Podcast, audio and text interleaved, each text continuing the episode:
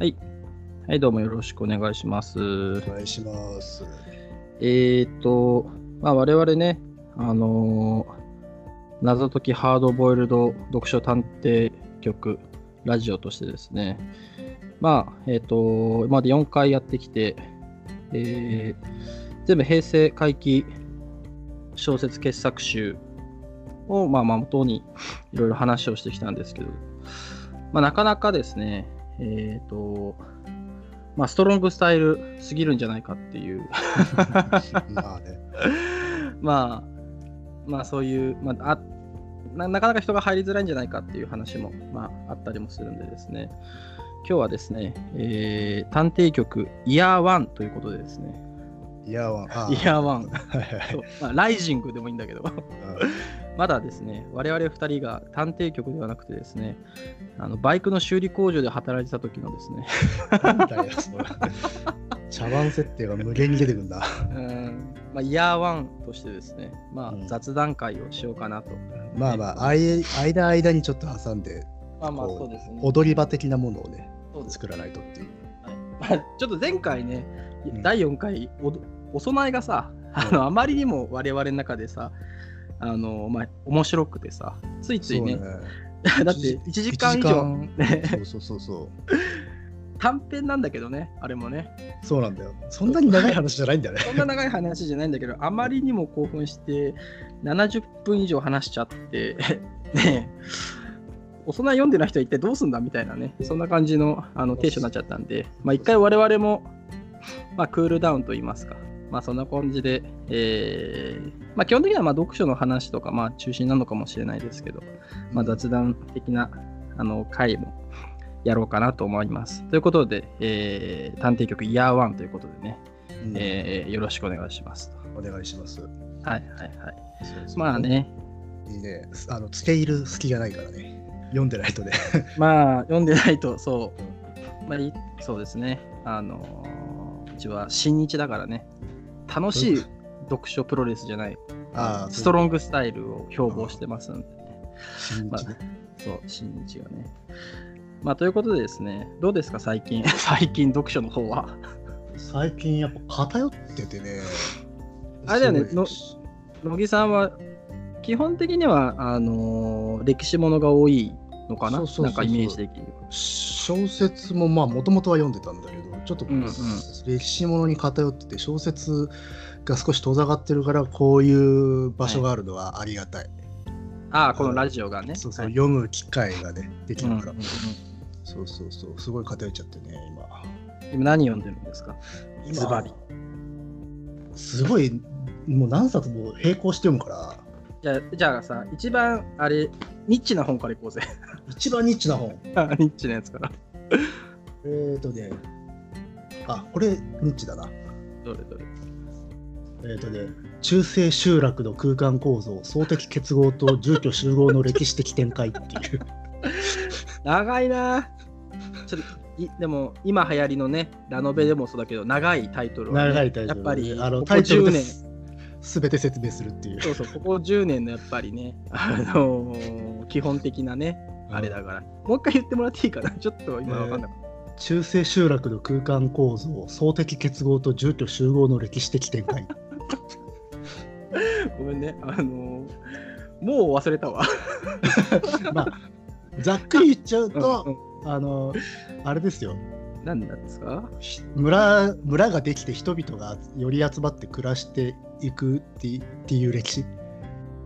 ああとそれに伴そうっなてんだできていくあのたこのなんだろう家とかのそれはあなんていうのかな成立ああ、なるほどね。でもさ、それ中世って大体さ、そもそもな何年ぐらいのなんだあえっ、とね中世大体基本的にはね平安末からね、うんうんまあ、戦国時代中期ぐらいまでかね人によって微妙にああれがあるんーあだけれど、せ西暦にすると何年何年ぐろ頃って感じなのえっ、とね11世紀頃だから1000何はい1000年代後半ぐらいから、うんうんうんうんまあ、大体15世紀6世紀ぐらいまでかねあなるほどねあそれが中世って感じだったなんかねいや、うんこう乃木さんと話してるときは結構さ、その中世がさ、中世がさってそういう話をあーそっさ、 か了解なしに使っそてうるそんうだよな。いやししてくれるからさ、あなるほどなと思いつつ、中世ってさ、なんかヨーロッパのイメージしかあんまなくてさ、ああ、まあそうでしょうね。そうなんかヨーロッパの中世ってなんか結構さ、まあ、まあテレビでもよくやるっていうか、まあなんか刷り込まれてるじゃない、中世イコールヨーロッパみたいな。あの、騎士とかお城とか、ね、そうそうそうそうそうそうそうそう。あと、あの、17、8世紀の格好してんのに中世ヨーロッパって言いがち問題ってのはある。あそうなのそう昔の海外のやつ格好してるヨーロッパ人を見ると全部中世ヨーロッパって言ってしまう人がいる。あーあれは間違いだそうっかもね。あそういうのもあるかもね。だからなんか日本の中世って言われると一瞬ね、これいつなな何年ぐらいなのかなっていうね。しかも微妙に違うんですねヨーロッパとねヨーロッパって多分そうさ最新の研究とか追ってないから分かんないけどまあ一応あれかローマ帝国がはいはいはい。滅んだ後ゲルマン民族が入ってきて以降ぐらいの感じなのかなああ、でちょっとなんかズレがあるんだ、そもそも。日本だとね昔は鎌倉幕府以降だったんだけど今はねい陰性ぐらいからって言われてるねええまあそこら辺も研究地味な地味なで話だあれなんだね。そうそうなそんうかそう日々日々変わっていくんだね、そういうの。あの時代でここからこうってがっちり決まってるわけじゃなくて何が起きて社会がこういうふうに変動した変わったからここから中世みたいなそんな考え方あー古代古代じゃないよっていうはいはいはい。で、その本は、なんだのその村の。なんかそうだね村ができていくそれ以前ってそもそも村ってないのえっ、とねもっとね散在してたのほほら我々が今抱く村ってさい同じ一箇所のある地域に寄り集まってさ、まあ、それこそ目に見えるような距離でこう共同体作って暮らしてるイメージじゃないそ。うんうんうん。ああいう村落ができたのって本当中世からなのあそうなんだ。そのな前んかは天才なんだ。ち散らばってそうそうあの農地のなんか合間合間に家があるような感じでで共同体としての結合をもう村自体でやってたんじゃなくて荘園という単位であー、なんか支,、ね、支配されて るあのーこれもね、あのー、乃木さんと話してる時にしか俺は聞かないんだけどね、荘園っていうワードを、そうそうそう。日本史で一番厄介なジャンルだからねそうなんだよね。俺、ああー、なんかね、最近ちょっとだけ荘園なんかで読んだんだけど、なんか複雑だよね。なんかいろんな村をまたいでたりさ、荘園って。そうそうそうそうなんかででっかい荘園がさ、うんあったり、なんかちっちゃくても荘園だったりさ、なんでかでもってあの支配構造がすごい多重多層化してて、ね、うん、あれもなかなか複雑な形だよね。ち地権者がすごい複数いるような状態ででまあそんな感じでこう上からふわっと支配されてたのが、まあ、村単位で自治、自治をしていこうっていう流れになってくるよ中世後期ぐらいからそれあー、がいわゆる我々が抱く村の誕生えでー、それを総村っていうわけよ総村どどういう字書くの総村って。お惣菜の層あまああれあのはいすべすべてとかみんなとかっていう意味だっあ。はたいけど、はいはいはい。それでさっきのタイトルに「総的結合」っていうのが入ってたのあそうそうそう。その総的結合ってなんだと思ったけど。だあそれはういうことなんだね。総村層のあことよーなるほどね。 それはね、えー、ニッチだ わ。いや、わかんない。そのさ、あの、乃木、乃木さんがその、乃木さんがいるクラスタ沼の中ではさ、超メジャータイトルかもしれないけどさ、あまあまあまあ割 とそうなんていうのは花形じゃないです か。わかんないですけど花形なの。しこのね荘園とか土地制度系っていうのはねうん行く人は必ず行くんだけど行かない人は行かないって感じだな。あそうなのその中性子沼の人たちでも行く人はあそうなんだへえ俺あの僕の持論なんだけどよくさ歴史クラスターで人気あるのって戦国時代とかだったりするじゃん。まあまあなんかねまあで分かりやすいっていうか、うん、派手だしねで戦国時代より前ってなんかあんまり人気ないイメージじゃん。うんあれやっぱ荘園のせいだと思うんだよ。うんあ分かりづらいからってこと支配者そがうそうそうそう。うんあの戦国時代ぐらいになると荘園が形骸化してあの崩壊する寸前になってるのよ。はいはいはいだからほら島の分取り合いが分かりやすいじゃん。まあねそれはすごい分かりやすいよねでもそれの前ってのはほら一つの土地に地権者あの権利者が何人かいるような状態で誰がその土地を治ああなるほどねめるのか分かりづらいんだよね一 見確かにねそれはね渋沢豪もゲームにしづらいわ渋沢はこう。渋沢豪かあで もゲーわムにしああなかったかなこう。いやあこったとう思うあったと思うよなんかうん確か源平とかあったよね。あなっんたあだっっけたあったようなで気もはするでもまあ成功はしてないよな。 うん、だし、 なんか98とかそんな時代じゃないっていう気もしなくもない。そうそうそう。確かにいやだから、この土地はこいつのもんみたいなのがちょっと分かりにくい時代だからね。だね。ああ、そういう時代なわけね。そうそうそう。まあでも結は構いはい、僕はその辺の時代が好きなので。なるほどね。まあ、それが、まあ、野岸が出す戦法なわけね。で。あ、もうビブリオが始まってるんですか、これ。これはね、あの、もう初めに言ったかな、言ったと思うんだけど、イヤーワンはビブリオバトルだから。マジか。 おい全然もう意思意思格闘技すぎて話にならないと思うんだけどな。いやいやいやいや、それに受けて、まあ、こちら側も出していくしかない。うんまあ、どうしようか な。あ、じゃあ、だから昨日さ、昨日久々に古本屋に行ってさ、まあいろいろ買ったんで、まあ、まだ読んでないんだけど、読もうとしてる本なんだけど、えっとね、この、宮本常一が見た日本っいいね。うんていうね、ただね、あのーまあ、佐野真一さんって方がね、この、宮本常一が見た、見たまあ、見たところを、まあ、追っかけけて、まあ、ノンフィクションにするっていう、だってあの宮本常一が書いたわけじゃないんだよね。書いたわけじゃない。これ大問題があってさ、 あのーまあ、堂本自身はですね、宮本常一読んでないっていうね、 ああなるほどね。そう、あのーあもちろんその、なんだっけ、あれ、忘れられただっけ日本。人。日本人の出だしは読んでるんだよ。あ出だしのさ、あのーなんだっけ、漁村に行ってさ、あ。なんか古い文献見せてくれっつってずっとさ、あの あーるっていうそそうしたら、あのーなかなか見せてくんねえっていう。そう そうそう、なかなか見せてくれないし、あの村人の会議をしまくるってそうそうそう集会がずーっと続いて、うーん、みたいなところまで読んで、俺は本を畳んでるから、 マジか。と土佐源氏とか読んでないんだな、じゃあ。読んで ない。読んでないけど、ただ、まあ、宮本常一っていう、まあ、名前と、まあ、千曲文庫であるっていう2点で、やはり買わざるを得なかったっていうね。あーまあでもじゃあ宮本常一が、うんあの日本全国を旅しまくっていろんな家に泊まりまくったっていう、まあ前提はわかわかるあ、泊まりまくってんだ。死ぬほど泊まりまくってる あ、すごい泊まってるんだなん。かそれはそうね、千何百件泊まったとかいいそんな止まってんのね。なるほどね。いや、それはね、ちょっとあの全然知らないんだけど、逆にあの知らない中で、あのまあそれを追いかける人から始めようかなと思って。あーなるほ どねあでもはあれだね図らずもこのさっきうん、僕の方が紹介した本と通じるというか、そんなに意思格闘技じゃなかったわそうでしょいやあの宮本常一はもちろん村落研究をするんだけどあの中世村落の本とかも書いてるんで、ね、あの人そうなんだ。へえ。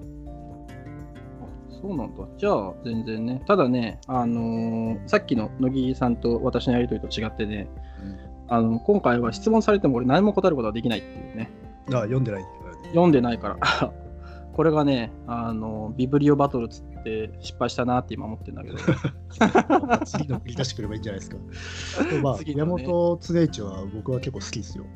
あ、そうなんだ。うん。え、どなんかどんな、どんな人なえのどんな人なのって俺が聞いちゃうのもあれだけど。ああ、まあだからなんだろう、民族学の中でもうん圧倒的にあの地域、各し地方の集落うんをフィールドワフィールドワークして、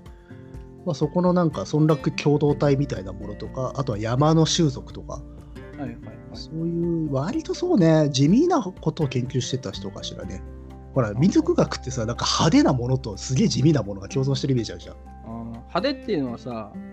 まあ、自分の感じでいくと妖怪とかさ、そうそうそうそう。民話妖怪とかさ、そう飲酒とかさ、民衆とかだよね。なんか、そのま松ま、そ和彦とかうそうそう。そう。ああいう感じだけど、そうじゃないんだね。そうだね、地味な方というか、でも、僕はやっぱ民族学って、どっちかっていうとこっちなんじゃないかなって気はするんですよね。あ確かにね。でも、すごいね、宮本常一。一応今さ、 プロローグを読んでるけどさ、うん柳田や折口らと信仰を持つ一方って、あ信仰あったんだね。ああ、そうそう、世代的にはそういうのありますなんよ。かそれすごいな。あと、この人はね、中世史と関わりがある人で、うんうあん。の網野義彦って中世史研究者あ、なんか聞いたことあるな。の人と、まあ、こう相互に影響を与え合った人なので、はいはいはいはい。だからまあ、割とさっきの僕の方の本とはかなり縁が深い人ではある。えー、これは知ってるかな、でも。あの宮本常一はね、島生まれなんだよ。ん島生まれ。そう島で生まれた。あ、そうなんだ。ススオー大島。あーあー、そあっちの方の生まれたっていうのは聞いたことあるけど。瀬戸内海に浮かぶ島の中では、兵庫県の淡路島、香川県の小豆島に次ぐ面積を有してるんだって。あー今ねなんかでかい島だよね。 今、 第一章、旅する巨人を生んだ島読んでるわ。なるほど。それこそあれだよ、忘れられた日本人とかもあっちの方よ。自分の競技の方をあー旅するし。行 はいはいはいはい。なるほどね。まあ、ちょっとね、えー まあこれを読み続け、これね、意外とね、長いんだよね。380ページぐらいある。そっちから行くって変わってるよな。 そうね。まあ、あただ、うんそのさ、まあ、全然話変わっちゃうんだけどさ、あのどうしても、まあ、自分はなんだけど、買う文庫に偏りがあってさ、まず、あその前にさ、本買うときってさ、どうしてる、 どうしてるっていうのどもうしてるあの、まず俺の場合ね、もうね、ここ3年、4年ぐらいね、あのまだハードカバー買わないのよ。あまあ、まあ、あ、もうスもうスペース的な問題もあるし、うんハードカバーもまあ高いし、まあ、そのうち文庫になるだろうみたいなこともあったりして、ハードカバー、ああままず。うんで、さらに、えっとまあ、新品の文庫も、基本、ちくま、川で草原ぐらいしか買わないよね。でもファンということで。そうそうそうそう。で、さらに言うと、その買う本も、なんかこう、フラッと本屋に行って、あ、これめっちゃ良さげじゃんって、フラッと買うようなことももうなくてさ、うん、決め打ちで買もうう。決め打ちで、金もさ、てか、大体文庫高くなってきたじゃん。まあ、そうね自分たちが買うようなもんが高いのかもしれないけどさ、うん、だた多分それよ。まあ、それはあるんだけど、なんか文庫一冊で1500円とかして、うーん、みたいなさ、 うんそういう感じになってきてるから、でそうそうなってくると、あのーまあ、古本屋行くとね、もうちょっとまあ値段が下がってきて、まあ、中古文庫あたりも手出したりはするんだけどさ、うん基本的には、まあ、ちくま文庫を買うからさ、ちくま文庫で、その、宮本常一の忘れられた日本人が出てくれない と、俺、買えないんだよね。そんなにハードルが高いのか。 そうそう。だから宮本常一の忘れた日本人を、まあ他の本でもいいんだけど、読みたいなと思っても、早く地区まで出て文庫化して古本に落ちてくんねえかなまで待たないと、宮本常一までたどり着けないっていうさ、宮本常一ってちくまからなんか出てなかったっけか。なんか出てたような気もしなくはないんだけど、忘れられた日本人ってあれだよね。あのー岩波だよね。岩波かな、うん岩波まだよ。あ、あれ一番売れてるからね、多分。ああ、まあまあ、そうだね。ドメジャーだよね、あれはね。ごめん特にあれの中のその土佐源氏がもうめちゃめちゃ名高いからな。あ、そうなんだ。漁村じゃないんだ。土佐源氏なんだ。そうなんだよ。あのその本の中ではちょっと浮いた一辺なんだけど、やたら有名なんだよね。へーまあ確かに面白いからね。え、土佐源氏の源氏ってどこ書くの源氏あ物語のの。源氏物語の源氏。それはんどどういう話なのまあなんかえっ、とねあのあ橋の下に住んでいるあのこホームレスの老人うんうんうんうん。から聞き取った彼の半生っていう。えー、話でそれがあまりにもまあ面白いわけよその性的な遍歴ねあ性的な遍歴なんだ、しかそうもそそうれ。そうそうあの、まあ、自分の性愛の歴史を、はいあはいはい、はい。の人盲目の老人が橋の下で語るというもうそれだけで、で めちゃめめちゃ面白い話じゃない、っちゃ絵になるな。でその語り口がもう素人離れしてしてるぐらい面白くて本当に確かにね僕も読んでてね本当心打たれたんだよあそうなんだ。ただあれはすごく特殊な作品でうんうん、あの実はおそらく本当の話じゃないえそうああそうこれだから未読の人とかこれから読む人にとしとってはちょっと水を差すことになるのかどうかわからないんだけどでうんもそれも含めて面白いんだよな、あそうなんだ。へーあれねあの本人探り当てて聞き取りした周辺の人たち聞き取りした人がいて、うんうん、そしたらどうも距離だろうって言われてるんだよなどどどういう虚偽なんだろうその話した人が嘘ついてるのか、話した人が嘘ついてるしあと宮本常一さんも多分分かってはいた宮本あでも宮本常一がなんか創作したわけではなさそうみたいな感じだったかな。そうなんだ。ではないとは思うんだけどただそこら辺は非常に分からなくてしかも、あのも、本が出た経緯もかなり特殊でまずオリジナル版と呼ばれるものがあったらし いんだよ。 なんでだそ のオリジオリジナル版っていうのはあうんアンダーグラウンドで出版されたエロ小説なの。えー、あ種棒みたいなのがあるわけなんですかそうそうそうそれでだから土佐源氏自体のお話で性愛の話だからいろいろなこう、うんうん性的な体験の物語なんだけはいど、はい土佐源氏の中では、まあ、こうオブラートに包まれたぶまあ文学的な感じで流されてるんだけど、えーその種本は全部書いてあるあるんだね。なるほど、なるほど。でその種本はね割と入手しやすいですよえー、あ今持ってきますよおありますすでに、うん、うんぜひお願いします。いや、なんでもあるな、乃木くんちね。宮本常一さんね。いやー、面白そうだけどね。えーまあ、第一章、さっき、まあ、まだエピロローグも読んでないんですけど、まあ、一番初めから言うと、えー宮本常一は普通、民族学者として紹介される。まあ、そうだよね。まあ、そういう人なんでしょうね。で民族学っていうのはですね、えー日本人、まあ、分かんない人いるか、まあ、僕もよく分かってないんですけど日本人の普段の暮らしはどうやって生まれてきたかを考察する学問であるということらしいですね。はいということで、えー、乃木くんが戻ってきましたんで、すいませんお待たはせい、しいえいえいえ、えー今プロローグ読んでましたから。あーえーこれなんつうのダダイナミックセラーズ出版とかいうところから出てなん じゃそ原れ。原作珍石第10巻っていう、まあ、なんかこうなんつうのすごいマイナーなマニアックなしかもこうエロティックなものばかり集めたほうほうほうあほの美学文庫っていうシリーズがあってうほう。その中にある一編ですね第10巻うんうんうん。 「青木信光編土佐古事記色懺悔」っていういいなぁ。色懺悔か。そうそうそうでこれもうねこのシリーズでもうね作者名書いてないですからね、あ、作者不詳なんだ。うん、うん、なるほどね。色懺悔ね。そうそうで色懺悔読んだら確かにあの土佐源氏のその、うんうん。かあのなんつうの省略されてる部分が全部書いてあるっていうえただのエロ小説です本 当にー、あじゃあ宮本常一が、まあ、それを、まあよまあ、宮本常一が読んだのかでも盲目の老人なんだよね一応その人はねえっとも盲目でもなかったのかなあそうなのなんか、まあどかなりいろいろと偽証していた人らしく、えーじゃあその人が、まあ、読んでまあこうエレクトしてた話を、まあ、そのまま話しちゃった可能性もあるってことだよね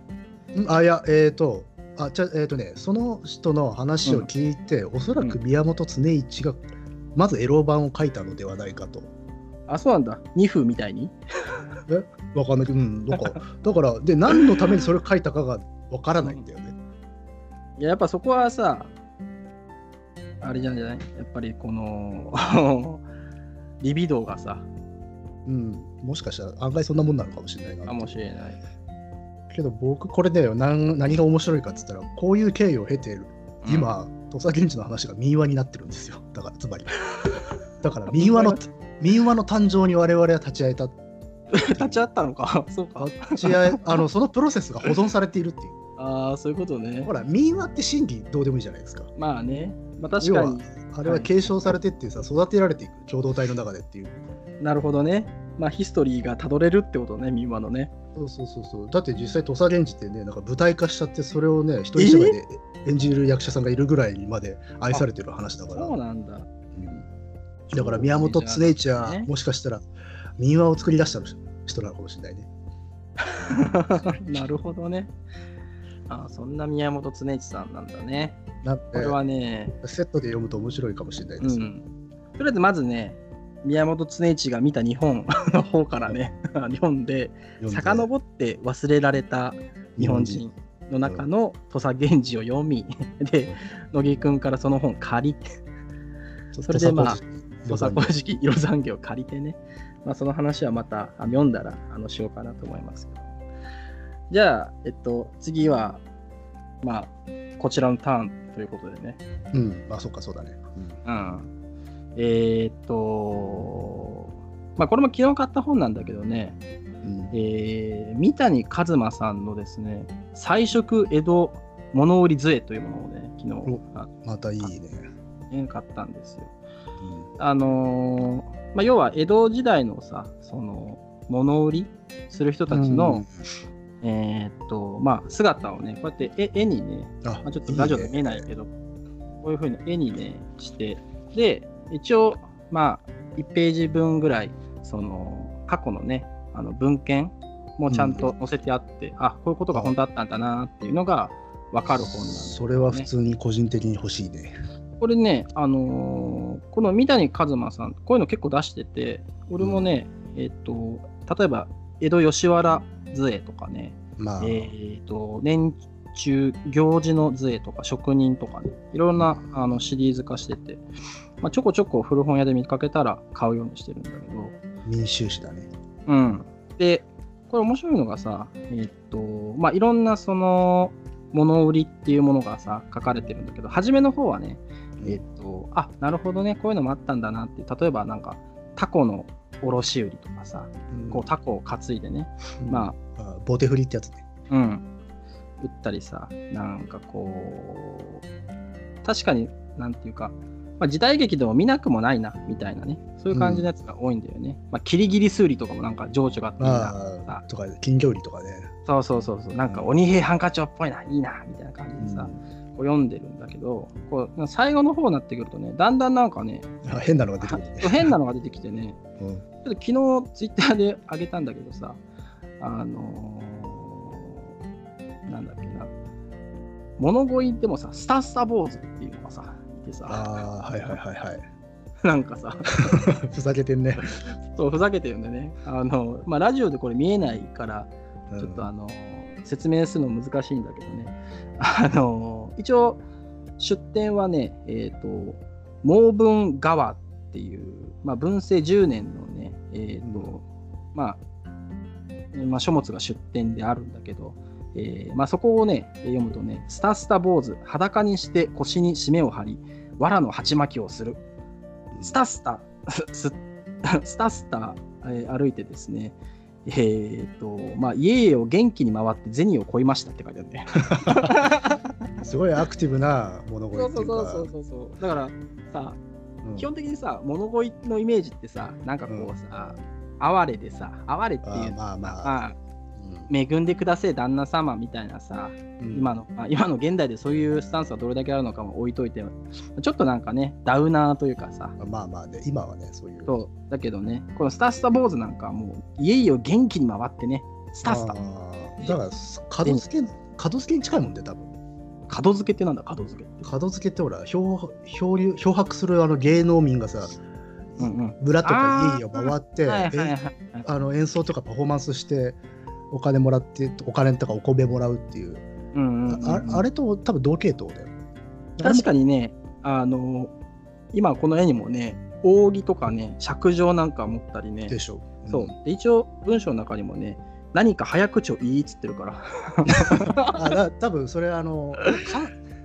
肝心とかで、ひじり系の古事記だよ。あなるほどね。あだでから、も法ね、ってつってお坊さんの格好をしてお経を唱えたりとかあとはうん仏教芸能みたいなことを見てて、うんあのうんお金お米もらってた人たちが江戸時代になってもうどんどん変質してってわけわかんないものになってってるはいはいはい多分それ確かにね一緒だあのー晴れっぽい感じはすごいするのよ。スタスタ坊主の来るときは、世の中良いときとやや申しますって書いてあるから。 あーまあまあまあだから福の神的なそうね。感じなんでしょうねね至って健やかに元気良きものなりって書いてね。ただね、えっと、昔流行りしものと見えてつってけど、これは近年見えませんねって書いてあるから、まあ、文政10年あたりだともうなんか、廃れてたんだされてたんだね。ただ一応ね、これ、江戸、まあ、江戸だけじゃなくて、えっと、なんか、阿波阿波国風俗文章島っていう、まあ、別な本では、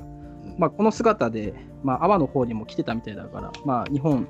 全国にこのスタスタポーズあがースタスタしてたんじゃないかなっていうのはまあ基本漂あの漂白民だから移動するからね、こういう人たちは、いやこういうのはね、あのー面白いですよ面白い。 他にもちょっと面白いなってね。俺も、えっ、とね、千両箱のカルコっていうのもいてね、軽くの千両箱担いで千両箱担いでね、えっと、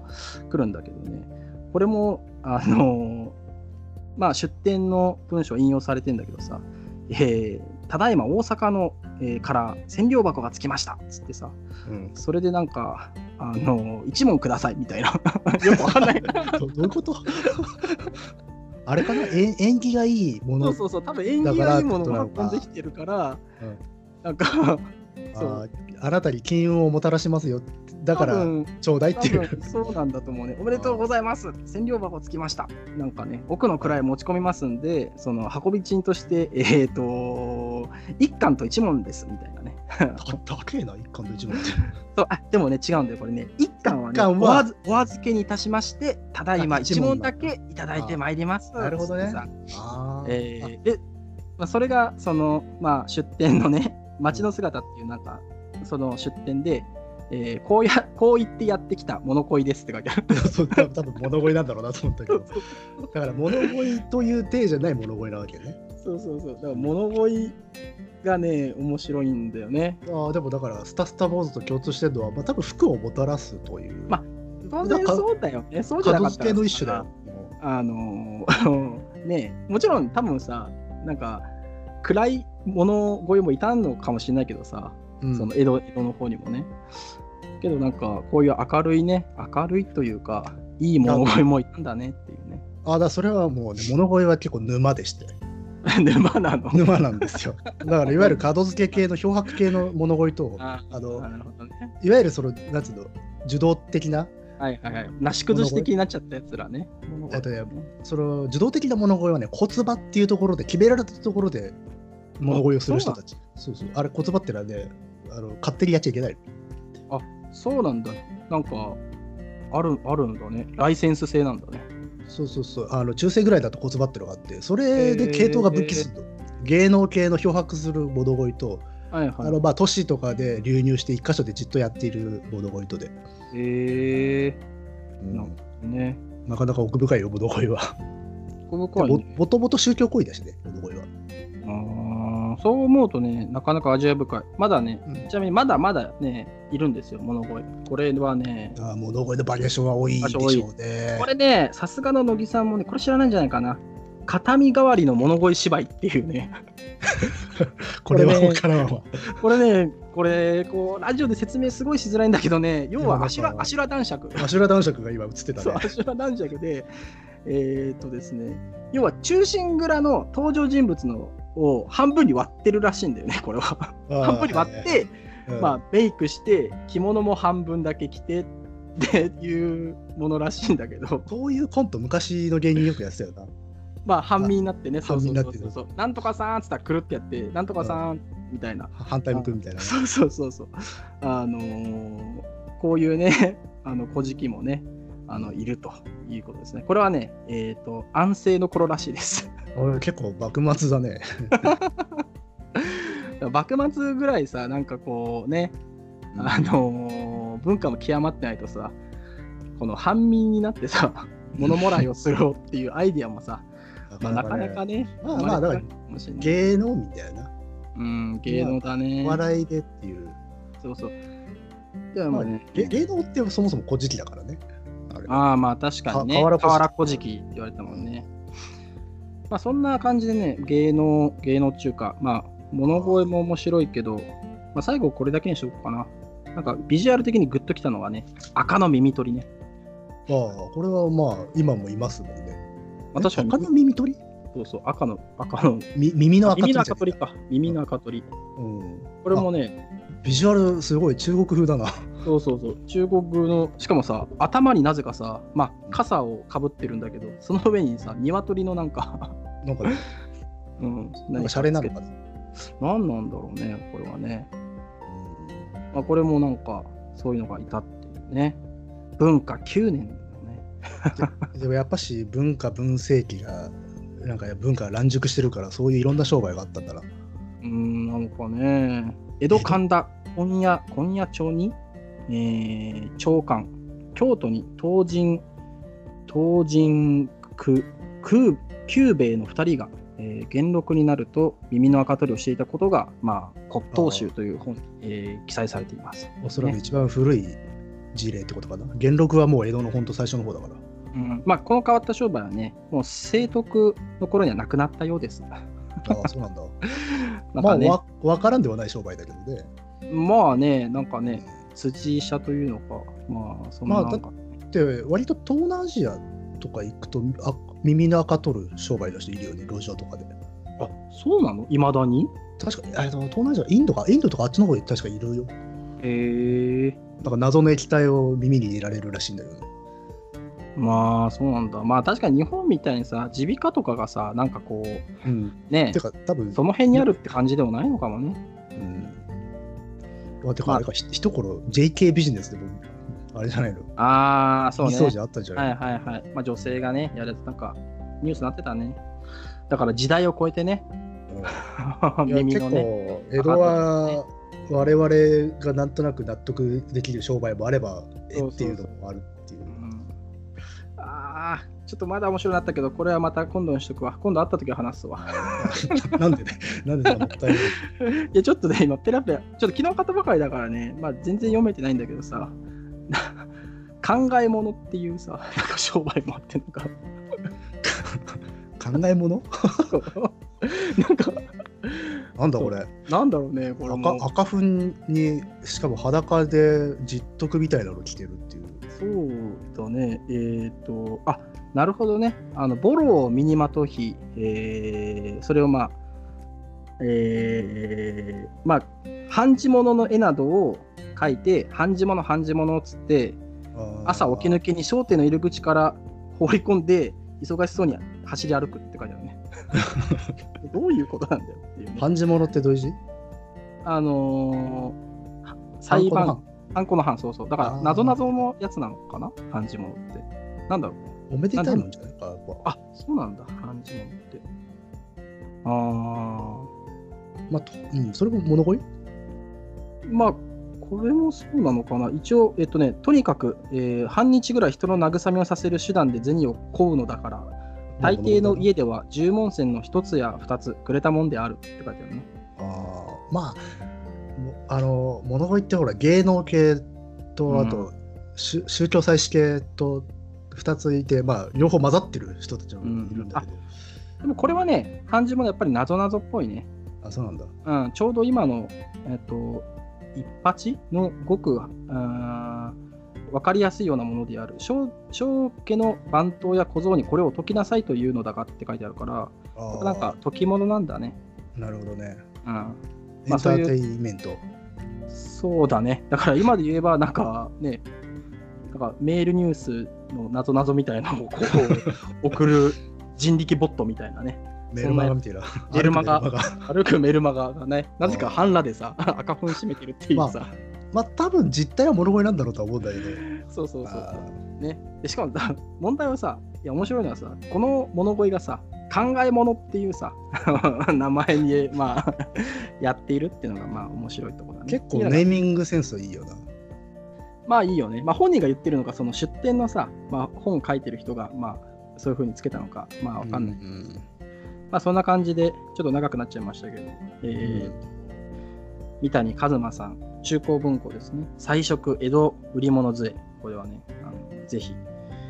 あの見かけたら買ってみてくださいいですねそれはいいいでしょうとか言ってるとさ今なんもう40分ぐらい経っちゃうんだよねうん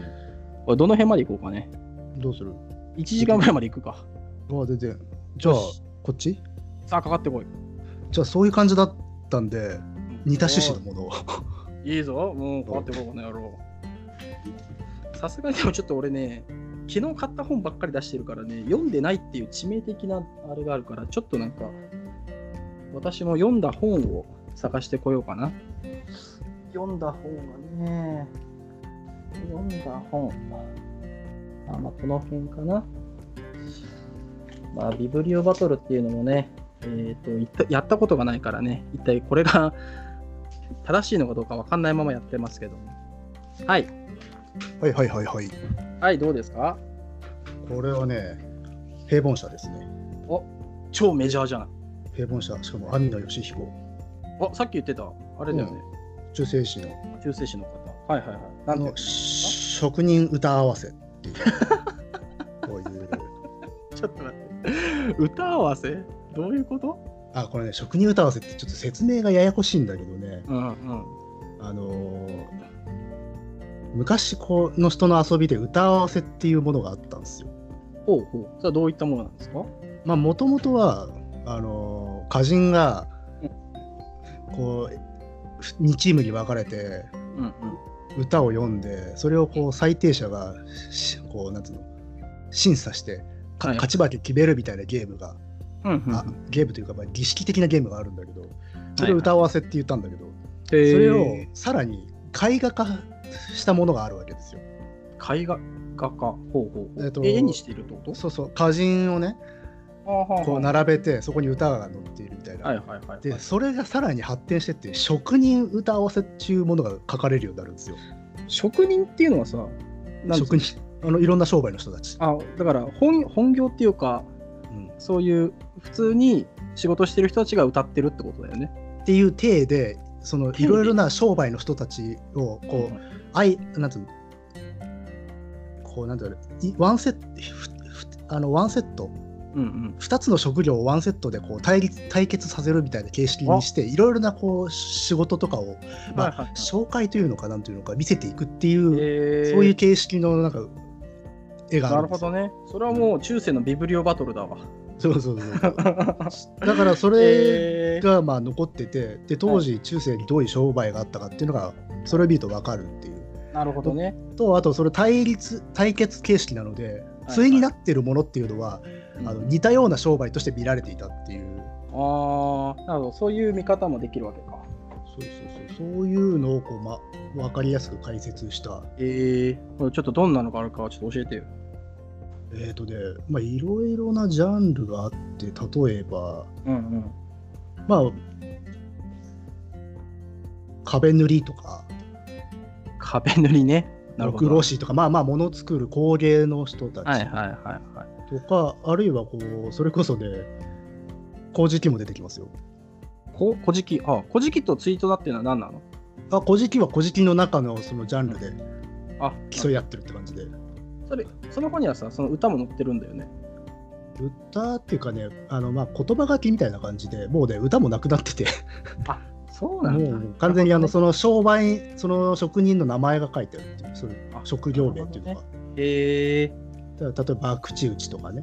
はいはいはい。あそうなんだ。バクチューチューの歌とかもなんかね、残ってたら面白かったけどね。うん、で、まあ、その中でやっぱり豊かに出てくるのは物乞いたちだね。あそうなんだ。さっき言ったその宗教者であり、芸能者であり、しかし物乞いであるっていう、そういう、うんうん、いろんな。なものを兼務してるような人たちではかなり豊かに出てきて、えー、うんあの鉢叩きとかね金叩きとはか鉢叩き金叩きって、はいはい。あのーお坊さんの格好をして、あうんうのぶ仏仏教の楽器の鉢をこう胸に下げながら、はいはいはいい。わゆる踊り念仏とかああいうものをこあう唱えながら音楽仏教音楽を奏でる人たちまはあい古事記なんだけどね、ーそういう人たちってさ、別になんか、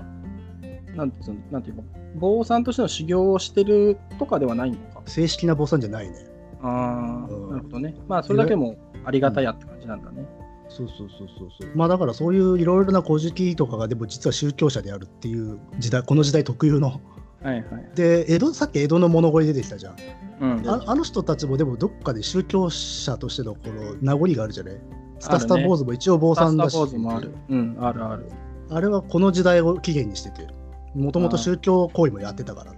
はいはいはい。なるほどね。確かにね、さっき言った千両箱の軽子もね、うん、千両箱の軽子はちげえな。 宗教じゃないな。まあでも,、まあ、あでの縁起のいいものを持ってくる縁ってい起う物としてってことか。ああ、なるほどね。 ああ、なるほど。古事記ってのもなかなかいろいろあるんだね。というか、沼があるんだね、あそこのね、沼があるねちょっと沼すぎてちょっとここではあれなんですけどっていう ただ面白いのはうんあ。の例えばあの博打うん博打打ちが出てくるんだけど、博打打ちがの対になってるのが巫女なのねえー、なんでこれなんでかっつったらおそらく、まあ、これはアミのさんの推測だけどうん。やっぱ吉祥を占うものとして博打があったんじゃないかっていうああ、なるほどね。だから博打打ちは、まあ、今我々が想像する博打打ちっていうと、まあちょっとこうなんですかね、まあ、ちゃんと働かない人たちっていうイメージがあるじゃないまあ、バクとはまあね、確かにそうかもしれない。でもこの時代の博打打ちは宗教者だったんじゃないかっていう推測をしててねえー、まあそういったニュアンスもあるぞってことなのかな。そうだから巫女とセットになってるんじゃないのかっていううーん。まあ、もしくは、巫女酒かもしれないよね。あ巫女もさほど高くあの地位低下してくるからねこの後あ、そうなんだ。であの物乞いみたいな巫女も出てくるしあと売春をする巫女も発生するしね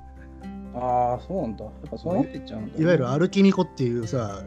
流ー浪の旅をしながらきあのこう託戦とかをやる巫女さんとかいるんだはいけはいはいどはいあれは売春もやってたんでねうーん、まあね。やっぱ食ってくっつうのは大変だよね。何にせよね。まあそう まあそういう人たちが結構いろいろと紹介されているあーででしかなるほどねも職人歌合わせ自体は各時代に作られてるんでいろんな職人歌合わせがあるんだよえーでその時代時代であの食料が微妙に変遷してたりするんでそれによっても伺い知れるっていうようなあ、そうなんだかな。り貴重な資料だねえ今にもうつ誰かやってないのかな同じようなことを。やってるかもしれないけどこの時代はもうちょっと公的にこういうの作ってたからねそうなんだ。やっぱほら公的な絵巻物とかああいうものを作るのって非常にお金かかるんで、基本的に公家さんとかお金持ちしかできないわけよ、あーなるほどね。うん、だからまあこういうものをこうなんだろうな偉い人たち貴族とかが作るのっていうのはいろいろな意味が考えられるけどねあーただの余興ととは言えないぐらいまあ真面目に作ってはいるんではいはいはい。まあそういうなんか職業調べみたいなこともあるのかああるいは部民的なその民をめ、こう慈しんでこそな。上に立つはいはいはい資格があるみたいな発想っていうのはほら古今世界中にあるのでね、なるほどね。あーなるほど。意外とちゃんそうとそういうのもあるわけだな。そうそうあもう名前も面白いんだよなボロボロとかね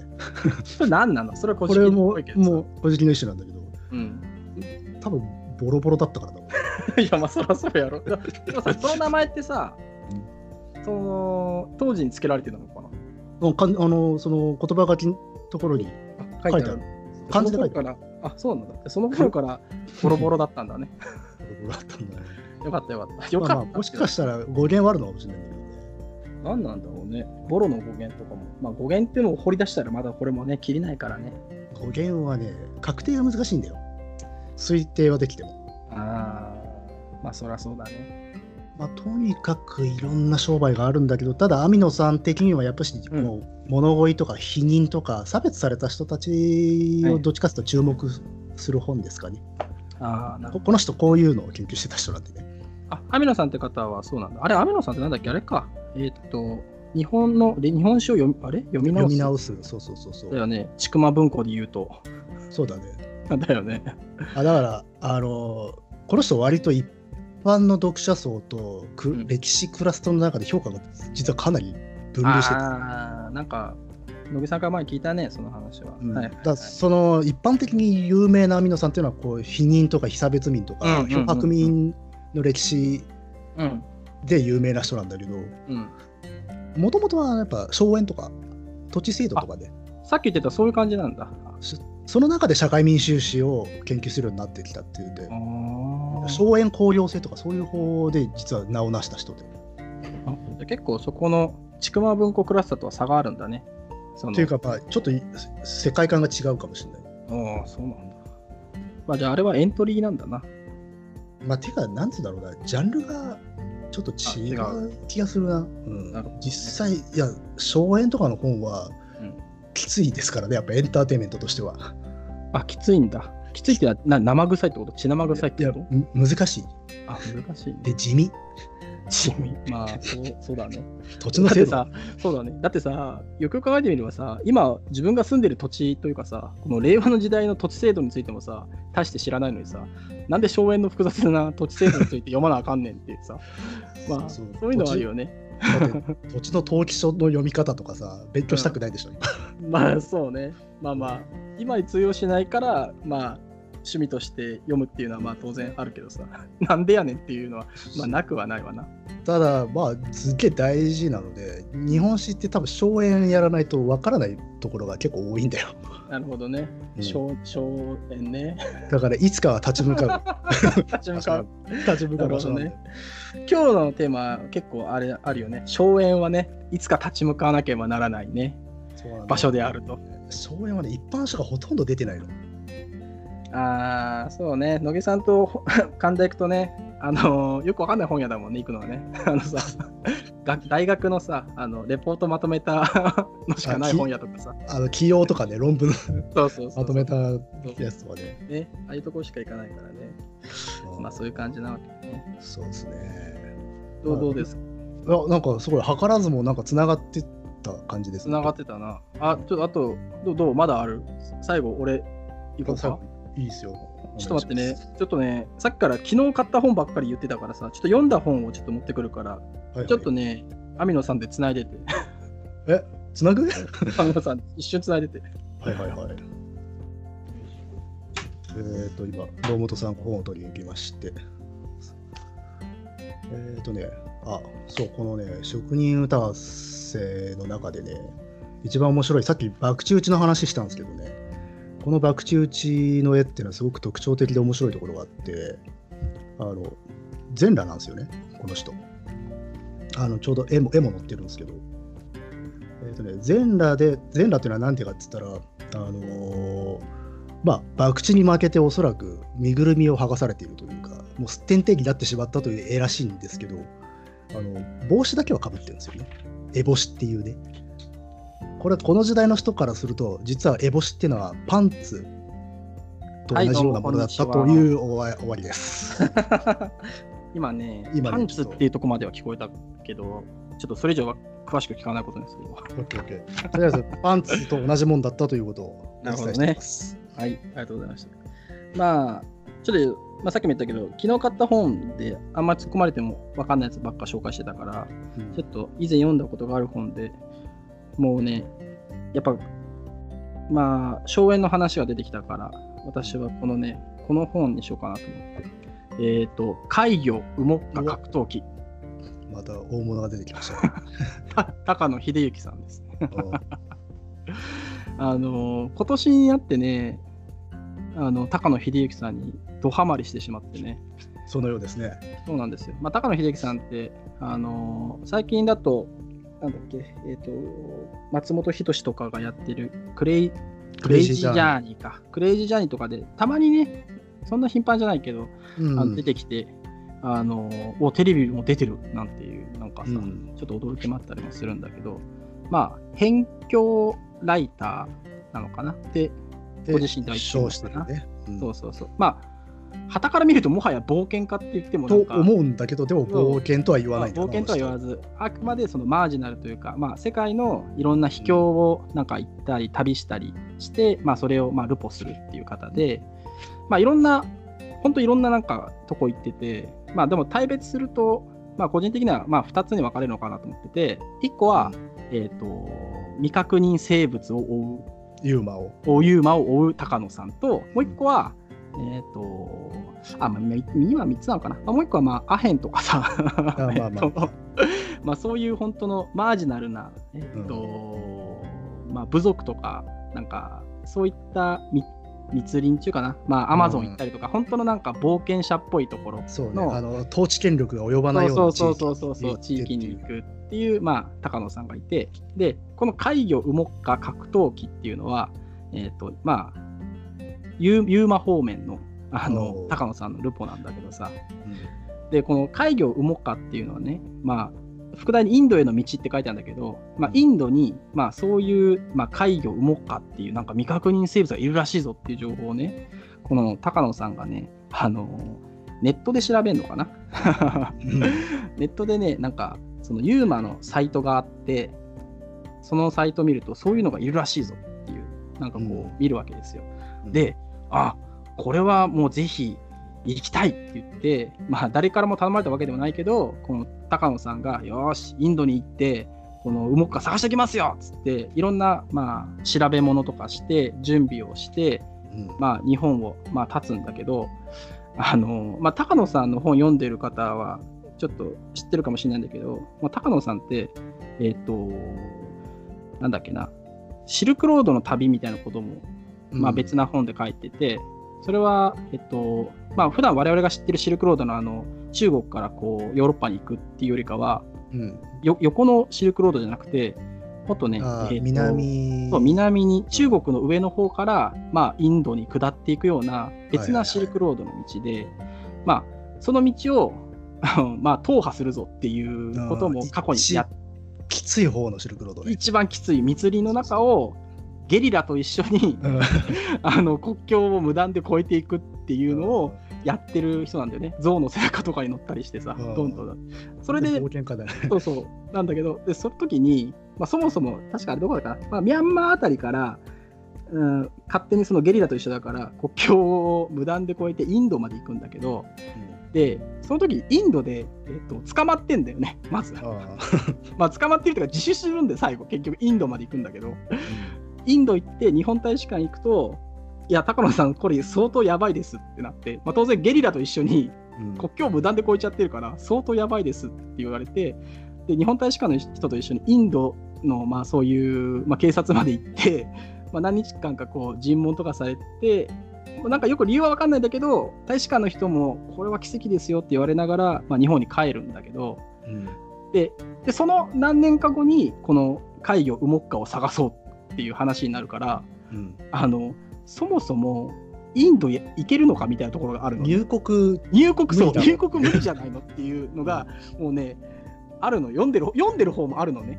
あでそのことについてはねあ触れないのああんまりね あんまりそんな気にはしてはいるんで途中からあいやあんまって入れるかなまあ大丈夫だろうっつってうでん日本のなんかその出日本から出国するのねできるんだようんパスポート出してできたのちゃんとインド行けますってなってで行くんだけどインドで止められちゃうのねまあまあそうでしょ うね向こうだっそうてそう不法入国した人だからねそうそうそうそうあのねそこまでねも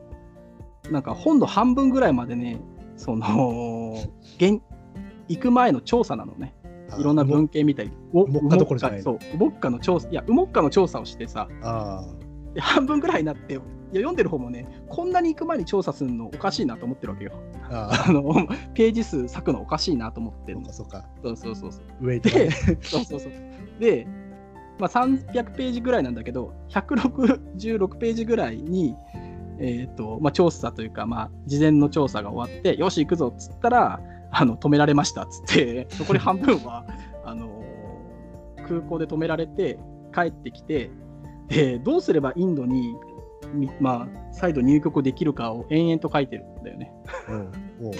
そうだから、ウモッカはどこなんだみたいな。うもういけんのかそれうんいや、でも一応ね、クボッカサイドの話もあって、あのね、行くときに2人 ,2 人で行くのね、高野さんと大学の友人と2人で行くみたいな、暇な友人連れて、なんかプー太郎みたいな。であ、ーそいつは、ユーマは別に興味ないけど、まあ、友人だから一緒に行くって感じであ行くんだけど、その友人だけはインド行けちゃうのね。あよくあるそういうことだから高野さんはあの日本に一回戻ってきて、うん あのー例えば名字を変えるにはどうすどうすればいいかとか 奥さんに相談するんだよすまんけど一回離婚してくれみたいなと かししつそういうなんか夫婦間の闘争をしつつうんあのメールとか国際電話でいいかその友達にいいかお前はそどこどこに行ってどこどこを調査してくれみたいなうん報告を遠隔でやりつついやーやっぱ別れんのは無理かいやでもなんとかさんはなんか結婚そんなら結婚してくれるっつってたから一回離婚してその別の人と結婚して一回戻ってきたらまた結婚してっていう話またみたいなそうそうそうそうっていうとかなんかねあと養子に入ればとかなんかねあいろいろなんあかそういういろいろ画策しようとするク ローターなのねサクサクしようとするのそれもうその怪魚もうマクガフィンだよなほとんどもうねあマクガフィンってなんだマクガフィンあだからその実際そのものは大事ではないっ ていうか重要ではなまあまあまあね、でも一応ね後半はだからそのどうやれば インドに入れるのかって話とその行っちゃった友達の、まあ、レポートみたいのも一応上がってきて なんか「もっか探してるけどいないわ」みたいな 「犬に噛まれたわ」とかなんかよくわかんないそういうなんかいうんネガテどィブなねうしようもない感じそうそうあうんこれが本になるんかでもめちゃくちゃ面白いなみたいなねあだからそういうねあのーだから元の取り方よねそうそうそうそうう。んすごいなみたいな。転んでもね、ただでは起きないみたいそう実際多分それ成果 ほぼないわけじゃん出来高がない状態で何を書くかっていうな。そうそう。あのね、でもこれ、まあ、 今、一番近くに、一番上に積んであった高菜本だから、これを選んじゃったけどね、うんこれはね、非常にあの面白い本です。ただあねれ、それデビューいや全然違う、デビューはね、無番兵を終え、厳重あバンベそをうかそうか、そっちか。早稲田、もともと大学のサークルだよね。早稲田探検部っていうところのあの所属で、その在学中に、まあ、えっ、と、アフリカの、どこだ、コンゴだったかな、どこウガンダだったかなまあ、そこにいる厳重ムバンベってやつを追いに行くぞっつって、20人ぐらい引き連れて、おうすげえな。すごい、すごいよ。で、まあ、早稲田だからかもしれないけど、スポンサーもついてさ、なんかこう、新聞社大々大々的だったんだな。結構大々的でその時はやっぱアフリカに学生がなんかそう探検しに行くぞっていうのもない時代でさ80年代、うん結構新聞とかにも一応行く前に載ったりして大々的に行ってみるっていうね、うんそれからムバンベ、まあ、ムバンベも面白いんだけどねいや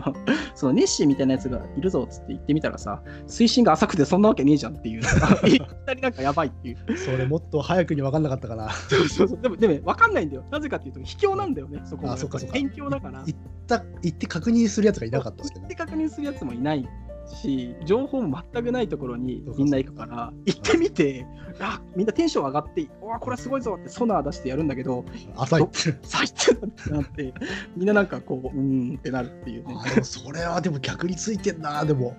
いやついいや、てるほら、ちちゃんとしたところで探していないってだったらさ、すげえテンション下がるけど、浅いっていうのでもう落ちるじゃん、ちゃんと。い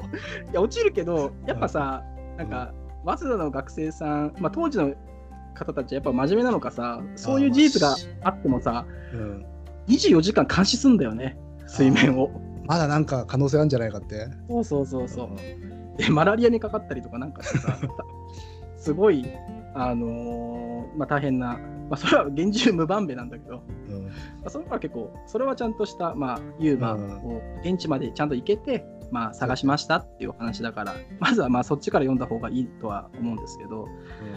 だいぶねあのー高野さんの本をだんだん読んでくるとねうんなんかこう高野秀幸一大師みたいな感じがしてきてさああ、なるほどね。そう冒険師というそうか。冒険誌っていうさその中の一冊としてはね、相当面白いねっていうしかもああれれかも、そのデビューの時より達者になってるから、そのプロセスで書けるのかもな。そうそうそうデビューの時はね正直ね硬い硬い硬いうん硬いし真面目な感じなのですごくねまあ面白いんだけどだって現地行けてない状態で面白くするって相当でしょそれ、いや相当相当相当だしねすうんすごいよこれはあのねちゃんとね言葉もな習うんだよねその現地の人たちのそのウモッカがいる村のあたりのやっぱインドってほら多言語なさそうだね、国だからさそこの